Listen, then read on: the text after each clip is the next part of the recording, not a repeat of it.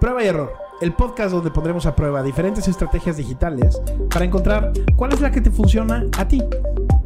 Hola, bienvenidos a Prueba y Error. Soy Sergio Esquivel, estratega digital, y hoy me acompaña, como siempre, Gabriela Ancona. ¿Cómo estás. Gabriela? Hola Sergio, muy bien, muy bien, feliz de estar aquí. ¿Y tú? También perfectamente bien, con un calor endemoniado, pero bien. Hoy tenemos un tema muy interesante del que vamos a platicar. Eh, es algo que recurrentemente me dice la gente cuando le pregunto cómo va tu proyecto digital. La respuesta más común que me dan es no sé. Y no saben porque no saben cómo medir qué tan bien o qué tan mal les está yendo. Entonces, ya te imaginarás de qué vamos a hablar el día de hoy. Claro, de los KPIs. Correcto, los indicadores. KPI, que es un término eh, pues que se utiliza mucho, no solamente en términos de marketing digital, sino para cualquier empresa, son los indicadores principales. Entonces, lo primero que habría que entender es que los KPIs pueden ser diferentes para cualquier proyecto, Claro. ¿no? Si tú tienes un proyecto personal, a lo mejor tus KPIs podrían ser, ¿qué se te ocurre? Pues los alcances a los que quiero llegar con, con mi cuenta, eh, Los de seguidores. mis fotos, de mis seguidores, los comentarios. los comentarios. eh, y probablemente para otra persona que tenga un proyecto que se trate de algo diferente a eso, Pueden ser las ventas. pueden ser los KPIs Los diferentes, las ventas, los claro. prospectos. Entonces, partiendo de esa idea, como que se me ocurre que lo primero, lo primordial que hay que definir antes de ponerte a ver qué indicadores son los que debes de seguir, es cuáles son los objetivos de tu proyecto. Sí, ¿no? totalmente. O sea, yo creo que van muy ligados y el KPI depende del objetivo, ¿no? O sea, yo necesito saber qué quiero, qué estoy buscando, qué quiero hacer con mi marca, con mi empresa, para poder definir un indicador, ¿no? Y hay muchos, bueno, me, me he dado cuenta a lo largo o poco de mi carrera, es que muchos emprendedores o empresas no saben qué están haciendo, no saben qué están buscando, no saben a quién se están dirigiendo, no saben qué quieren con su producto y esto les, les limita poder definir un indicador, ¿no? Correcto. Muchas veces vamos a pensar, eh, partiendo de la idea de que cada proyecto va a ser distinto. Si yo tengo un proyecto digital que mi idea es, por ejemplo, vamos a pensar que abro una cuenta de OnlyFans para quien la quiera ver y ahí probablemente lo que yo quiero son suscriptores a mi cuenta de OnlyFans. Entonces, ¿cuáles podrían ser los indicadores que me funcionarían para ese tipo de proyecto en particular? A lo mejor sí es la cantidad de seguidores que tengo en redes sociales, la cantidad de mensajes directos que recibo y evidentemente el principal que es la cantidad de suscriptores que tengo en mi cuenta. Pero como tú dices, muchas veces pasa que el cliente o la persona que tiene un proyecto dice, ok, yo vendo lentes. Yo ya sé que mi KPI principal es cuántos lentes vendo. Pero como tú dices, no saben o no tienen una idea muy clara de cómo van a hacer su trabajo en las diferentes plataformas que tienen para lograr esa venta de lentes. Totalmente. Y, y que ni siquiera saben quién es su público o a quién le quieren vender, ¿no? Entonces, quiero hacer zapatos, tacones para mujer. Ok. ¿Para qué tipo de mujer?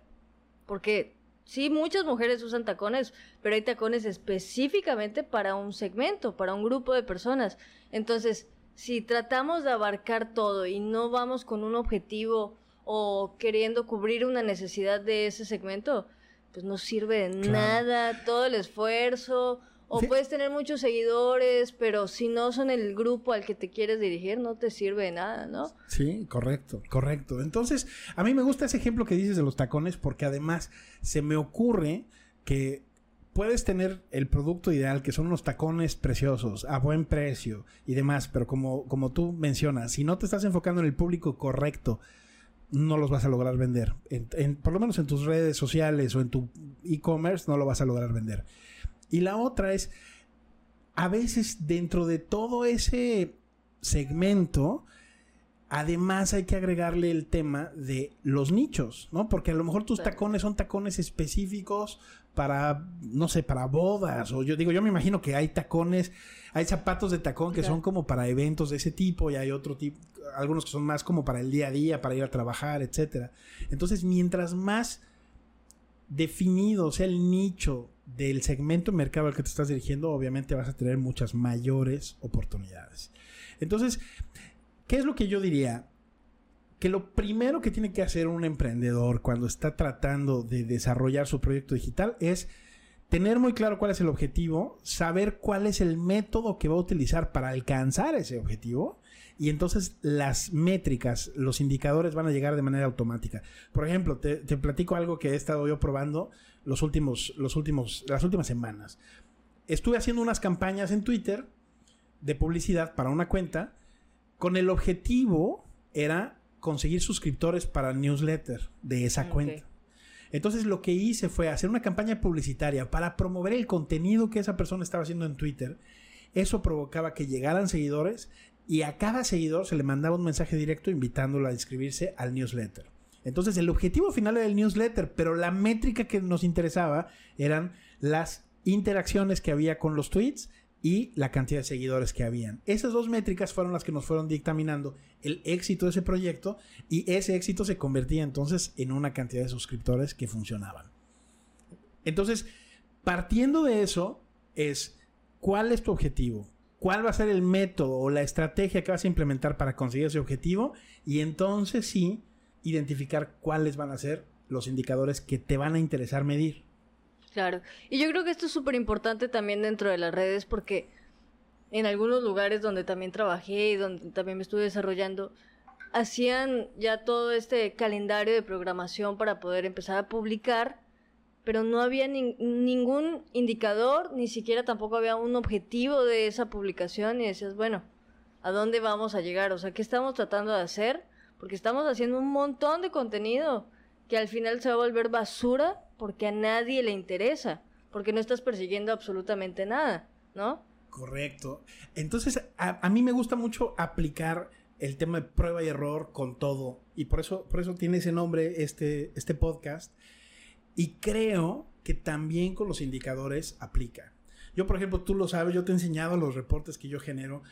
Por ejemplo, para, eh, para analizar páginas web, existen muchísimos indicadores. Más allá de lo que se puede analizar en redes sociales, existen todo tipo de indicadores. Y uno podría perderse midiendo 100 o 150 indicadores diferentes.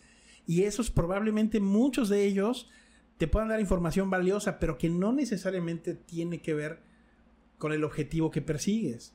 Entonces, e, e, el ejemplo que tú das es muy bueno porque al final, a lo mejor la cantidad de contenido que generas no tendría que ser un indicador que dictamine tu éxito. A lo mejor sí, ¿no? Va a depender de tu proyecto.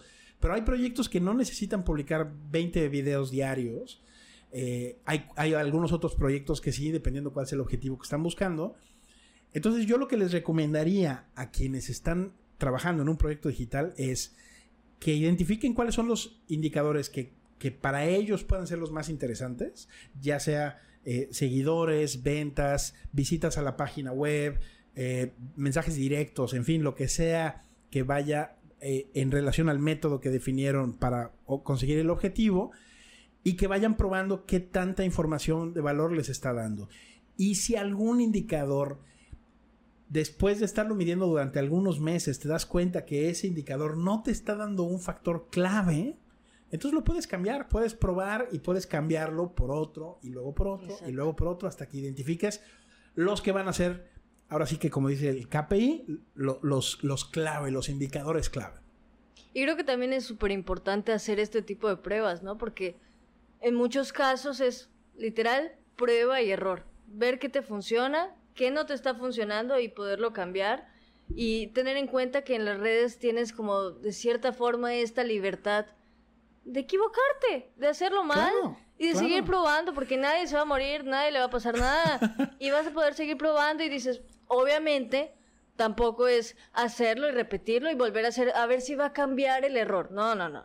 Si no te está funcionando, no te está funcionando, cambia tu estrategia, busca algo, una cosa nueva, como tú decías, revisa qué indicador sí te está funcionando, pruébalos, porque una cosa es la teoría y otra cosa es la práctica, ¿no? O sea, es muy claro de, ay, bueno, yo voy a poner el indicador de que voy a tener tantos seguidores en tanto tiempo, a ver cómo va a funcionar con este video, ¿no? Y posiblemente ese no es el indicador que está adecuado a tus objetivos. No necesitas seguidores, seguramente necesitas, no sé, más interacciones, ¿no? Entonces, poder usar esta libertad que te da las redes sociales para, ok, bueno, esta semana no funcionó, vamos a probar esto y vamos a ir cambiando y vamos a ir... Obviamente no es alargar el error, ¿no? porque a veces la gente se desespera un poco de que no ve resultados a la primera, es que ya abrí mis redes, pero ya lo hice esta semana, ¿por qué no está jalando? Pero ya, es que ya le metí tiempo. Esto no es a la noche y la mañana, o sea, esto es de paciencia. Es de paciencia, le acabas de dar al clavo, porque además hay que hablar otra cosa que es muy importante para que puedas tener indicadores que realmente te den información real. Si el primer mes, como dices, yo defino que en mi estrategia voy a subir un video diario y el primer mes cumplo, pero los resultados a lo mejor no son lo que yo esperaba, entonces me desmotivo y el segundo mes en lugar de subir uno diario, subo uno cada tres días. Pues el indicador que estás midiendo ahí probablemente va a reflejar algo muy impar entre el primer mes y el segundo porque cambiaste la ejecución. Entonces, a lo mejor definir como un periodo de tiempo que digas, vamos a probar esta estrategia dos meses o un mes o una semana eh, y, ejecutarla y luego compararla con periodos iguales en donde te estuviste comportando de la misma manera o por lo menos en la misma plataforma o en algo muy similar. La constancia es la clave. Y una cosa más también que, quiero decir, bueno, ya lo último que quiero decir yo. Este pedo tampoco es de ciencia, no es científico, porque tú misma lo has visto en tu cuenta, yo lo he visto, que de repente puede ser que subas un video y dices, este video va a estar con madre, va a tener mil reproducciones y Juan tiene tres, ¿no? Pero luego lo subes el mismo video dos semanas después y tiene no mil, dos mil reproducciones o tres mil reproducciones. Y entonces hay que darle el tiempo suficiente. Hay que ser, hay que ser un poco magos y esto es un poco como cocinar. ¿Qué tanta sal le pongo? Prueba y error. Tienes que identificar ¿Cuánto tiempo le vas a dar a tu estrategia para poder tener resultados? Que no sea una cosa de coincidencia, porque a veces, este, como decía, esto no es científico, a veces un video simplemente no funciona porque el día o la hora o, la coyuntura o porque ese día había un mame de que no sé qué pasó en los Oscars o no sé qué y se perdió entre todo ese ruido. Y otro día, en otro horario, a lo mejor puede funcionar. Entonces, sí tener como ese balance entre no alargarte eternamente porque ya se vuelve un desperdicio de tu esfuerzo y de tu dinero, pero tampoco tirarlo todo a la basura a la primera la oportunidad. Incluso yo diría, si tú subes un contenido que crees que cumple con las con los ideales de tu marca y con el mensaje correcto y no funciona, vuélvelo a subir, dale unos días de descanso y vuélvelo a subir y probablemente tenga un mejor desempeño en esta segunda oportunidad. Exacto. Y ya solo igual para cerrar, ojo con esto. Creo que muchas personas persiguen el indicador de tener muchos seguidores. Creo que las personas ahorita creen, por toda esta tendencia de TikTok y de que nos volvemos viral en cinco minutos y todos, muchas personas persiguen el necesito tener un millón de seguidores, porque si no, mi trabajo no está funcionando, eh, mi empresa no va a jalar, esto no, no está bien y necesariamente tener un millón de seguidores no indica que tu proyecto esté funcionando o que tenga un éxito. O sea, hay muchas personas que, o muchas empresas que tienen 5 mil, 2 mil, 3 mil seguidores y venden muchísimo más que las cuentas que tienen un millón de seguidores o su video se volvió viral. Porque lo viral no es igual a éxito, no es igual a que te esté funcionando el proyecto cualquier cosa se puede volver viral ahorita. Un video de un perrito, un video del gatito, el video de la paloma, de que me caí, todo se puede volver viral ahorita. Pero eso no significa que se vaya a mantener o que vaya a tener éxito. Me encanta ese consejo. Es más, te voy a proponer algo. Ese va a ser nuestro tema del próximo episodio. Vamos a hablar de que el éxito no es igual a la cantidad de seguidores.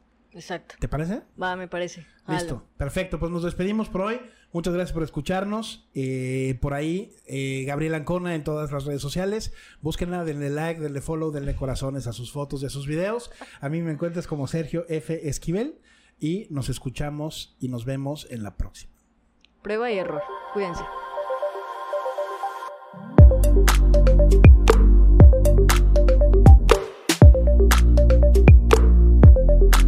you